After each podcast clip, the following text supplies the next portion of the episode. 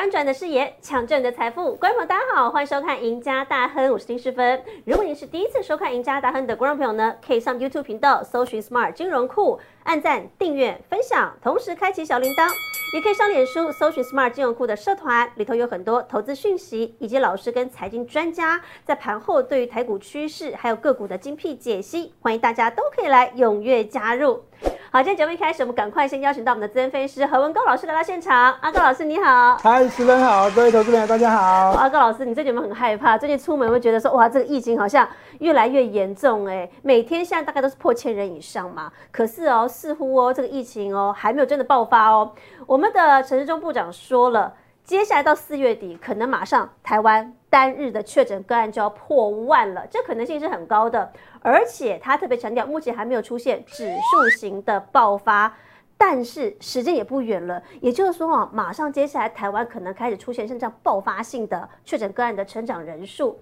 那在最近呢，整个疫情的政策也开始有个最新的变化，就是在居家隔离的时间。现在缩短为三加四天，好，这个条件是你是跟接触者如果有接触的话，那你居隔就不用这么久了。什么叫三加四啊？就是说你前面三天是要居家隔离的，但后面四天叫做自主健康管理。也就是说，你如果是快筛阴性的话，是可以出门的哦，只是说全程都要戴口罩。那你可以去买东西，但不要去餐厅内用，也不要去参加那什么大型的活动啦，毕竟还是会传染。所以现在的最新防疫政策，居家隔离也改成三加四天了。看起来啊，台湾马上就要迎接像这样的指数型的爆发期。老师，你觉得真的如此吗？你怎么来看我们现在这波疫情？好，那第一个，你刚才问我有没有害怕，对对？啊，事实上呢，我们不害怕也不行啊。好，那为什么？因为这指数型的爆发，在每天从这个啊，这没有破千啊，到破千是一千、两千、三千，对啊，现在都有五千了。对啊，连续两天五千，那接下来会不会再继续往上走？那当然，我们的这个这个主管机关啊，都这个哦。直接告诉大家啊，四月底啊就要破万。好，那以这个数据来看的话呢，最新的这个新北市的政策啊，我看是好这个卫福部说的三加四天的这个新政策嘛，就全台湾都是这样，对，未来的政策都是这样。新北市现在又抛出来一个，嗯，好最新的这个呃。接触者，好，这个如果阴好裁剪是四天裁剪阴性的话呢，就免隔离。嗯，好，所以呢，这个地方呢，这个政府的动作呢一直在开放，一直在放宽。那这对这个啊，这个防疫的动作呢，当然也是会有一些这个好，这个有有一些漏洞。但是呢，投资朋友，那我们还是不要过度的担忧啦。那该做的事还要继续做。嗯，好，那我们看一下这个卫福部部长陈志忠说呢，这个好，这个指数群的爆发的这个地方啊，这张图呢可以看一下，这个右边这个地方，那我们。这个粉红色的区，这个位置是目前的对，现在大概还是在慢慢缓步上升。对，这个确诊的这病例数，那如果你看到这个哦，这个我们这卫福部的公布的这个数据来看的话，它在认为在月底的这个最高峰，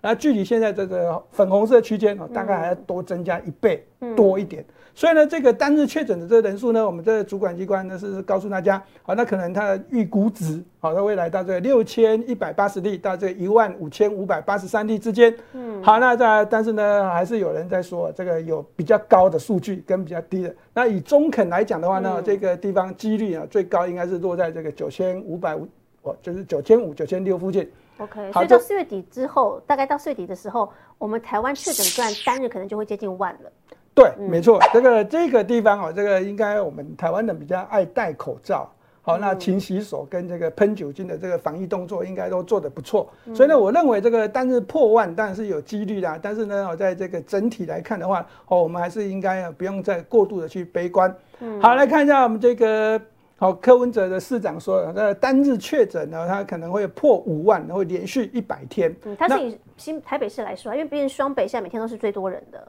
没错，那应该是应该新北市加台北市是最多人。但是呢，我们的这卫福部长说，这个柯文哲只用的这个模模型是过去的。那如果以这个现阶段这个模型来看呢，它推估最高点应该是这四点五万人。哦，那我们是推估说，可能在最高点啊，可能有四点五万单日最高。它不会一直维持在高点的哈，而且我们卫福部部长呢认为说啊，在这个过去呢，每个国家啊这个确诊的这个病例数呢，以指数型来跳增的时候，通常都是一个尖山状，啊，就尖山的这个形状，就是比较陡峭的上升。对，但是我们刚刚说过，台湾人比较爱戴口罩、勤洗手，那也是酒精也会有喷起这个习惯。所以呢，这个卫福部部长的这个陈时中说，他认为呢，他可能这样，台湾也有丘陵型的这个机会，就不会这么的陡峭的增加，但有可能比较趋缓一些。对，丘陵型的增加。对，但是呢，如果以这个全台湾这个确诊人数的这个统计来看的话，啊，那还是这个预估值还是高达这三百五十万到五百万人。哦，还算是蛮高的，还算是蛮高的。那我们以这个图来看的话呢，大家可以看得很清楚，这个左边跟这个中间啊，那个是南韩的这个确诊病例的这个疫情呢，它算是一个尖山型。那这日本的这个这个这个这个好形状也是算是一个，对，也是算尖山型的。但是好消息是什么？这两个国家的这个疫情已经往下滑了，而相对的台湾的这疫情呢，这个来做对比的话呢，哦，我们的最高峰值，它这跟这个卫福部所公布的时间还没到。另外一个是。确诊的病例数呢来看的话呢，在这个机器上面哦，我们应该还算是一个这个哦半山腰的这个地方。对，因为其实像南韩跟日本，其实老师你看到像南韩的部分，你看三月份的时候，他们一天新增个案是超过六十万的。对，哎，现在过了一个月之后，稍微减缓喽。现在每天大概就是在六万多人左右，日本也是如此。日本二月那个时候一天也是超过十万人以上，可现在两个月过去了，大概也减到大概四万了。就说他们的那个尖峰期过了之后，慢慢开始在趋缓。那我们当然希望不要走到像日本、韩国那样子，突然间爆发出像这样的尖山型的疫情，然后后面才能趋缓。我们如果能够平稳的上升，其实是比较好的，对不对？这个角度呢，如果我们以人口数来看的话呢，嗯，好，日本的人口呢还是比台湾多很多啦，所以他们这个尖。山型的确诊的高峰啊，人数一定一定比我们多，因为是日本人不太爱戴口罩跟打疫苗啊，这这个确诊人数拉高也是有一点关系。好，那的确看起来这样如此的话，其实现在的一个新政策，我们刚才讲到，除了是居隔稍微缩短之外，因为现在每天人太多了，对，那你如果叫大家通隔离，那没办法上班呐，所以我们的疫情指挥中心就说了，那现在开始我们希望以筛。代隔，就是说我们快筛，如果你是阴性的话，你还是能够正常去上班上课的，你就不要去呃通通居隔在家里，那整个企业可能都要停摆了。现在看起来似乎除了快筛世界之外，大家是不是在疯抢疫苗。没错。好，这个快筛试剂呢，这大家现在比较需求啊，因为有一些这个好防疫，可能这个欧米孔的这个传染率，啊，这可能太多了，所以呢，大家就可能防不胜防，所以就直接用快筛比较快。好，但是呢，在这个好这个确诊人数拉高的情况下，这抢疫苗的。好这台湾的呢，在过去呢，我们就打两剂啊，施打两剂的这个啊，这个同胞，好，这个比重高达在百分之八十左右，哦，算蛮多的。但是呢，打第三剂呢，这个比较少，对，就下降。所以呢，在最近的这个疫情有一开始在啊，这个明显的升温的情况下，又开始了。对，抢疫苗的人就很多啦。那像这个这个台北市来讲的话呢，就是以这个哦火车站，好，台北火车站，这个每天你看那个北车的图。吓死人了！现在每天挤爆哎，对，没有错。那这每天都供应大概八百九八百到九百剂的，但是每天排队大大约都是三千人，哦，那三倍以上了。对啊，每天都这样子。啊，所以呢，在这个地方呢，这请这个投投资票你要记得。那我们这卫福部呢，这官员不是没有做事。对这疫苗的这供给来看的话呢，这这个陈时中部长也说了，哦，四月底到五月初呢，会有三批的这莫德纳，哦，大约会有两百五十万剂来来台湾。那另外在这个辉瑞的这个 BNT 的这个供应。这个这个情况，好，那在五月份啊，那也会有这一百五十万的这 BNT 要到货。如果签约顺利成功的话，对，没错，嗯。啊，所以呢，这我们的部长呢就说这个地方啊，保证数量没有问题，所以呢不用急着，就是说不要用抢的哈，不是说不用急着打，是不要用抢的，啊，也不要说这么的担忧说打不到，好不好？好，所以在在这个疫情上面的引导下面呢，我们就看一下在在投资上面的角度，对，到底现在哪些商机是要爆发的？基本上哦，那这个我们要分分的类型有四种啊。第一种就是所谓的这个网络的购物啊，因为。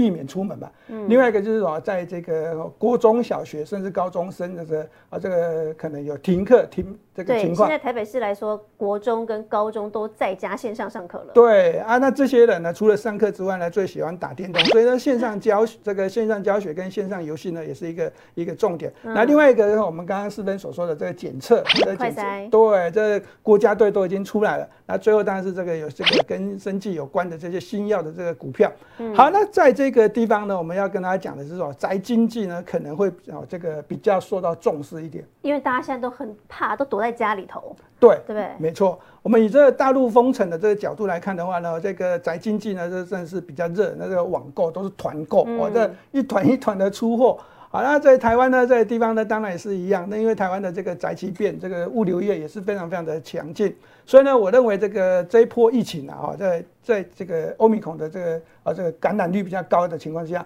啊，这个物流业的这个运输业会受惠者比较大，就电商物流，对不对？对。好，那其实老师现在啊，我们看到疫情开始逐渐大爆发之后呢。呃，刚刚老师也讲到了四大投资商机。那我们对比个股来说，哈，譬如说，如果以电商物流来说，诶，最近其实已经发动的个股，像是像是宅配通的部分，那像是嘉里大荣，这些都是物流指标，诶，最近都往上在涨喽。那包括陆运的概念股当中的荣运表现也不错哦，东森国际最近也涨了。那老师刚才特别讲到的，还有所谓的生技制药，对不对？诶，生技制药最近表现也不错哦。你看疫苗股。高端、国光生技、东阳，在最近也开始有个涨一波段，而且他们的营收表现也都不差，所以这些个股当中，再掌握到老师你刚才特别提供的四大投资商机，投资人该怎么选呢？我们怎么来挑？从这七档个股来帮大家选。好，那我们来看一下这张图，就是台湾疫情大爆发呢，这如果是投资人呢注重的角。角度 啊，这这这个地方就很简单，就是说，第一个是电商物流，第二当然是检测概念，第三个是线上的游戏，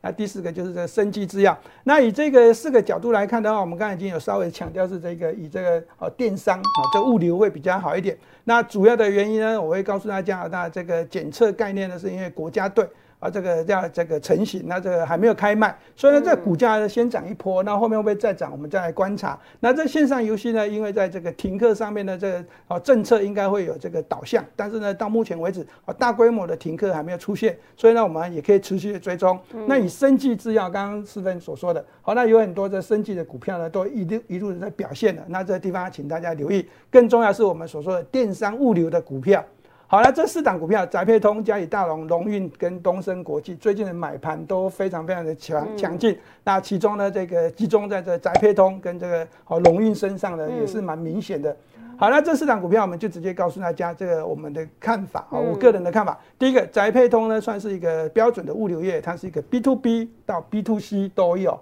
甚至 C to B 啊，从从个人回到这企业都有。好，那这嘉里大龙呢，算是一个运输运输业，那是一个所谓的一个货柜的运输业。嗯，好，那这个龙运呢，它是属于这个长隆集团的仓储业。好，那这东升呢，国际呢，它就是有转投资所谓的我们东升购物台。嗯，好，那在这四档股票上面的表现呢，以这个股本的角度来看，龙运的股本会比较大。那在接接下来是这个嘉里大龙跟这个宅配通跟东工东升国际都相对的小。那以 EPS 的角度来看呢，这个地方我认为最赚钱的角度，嗯。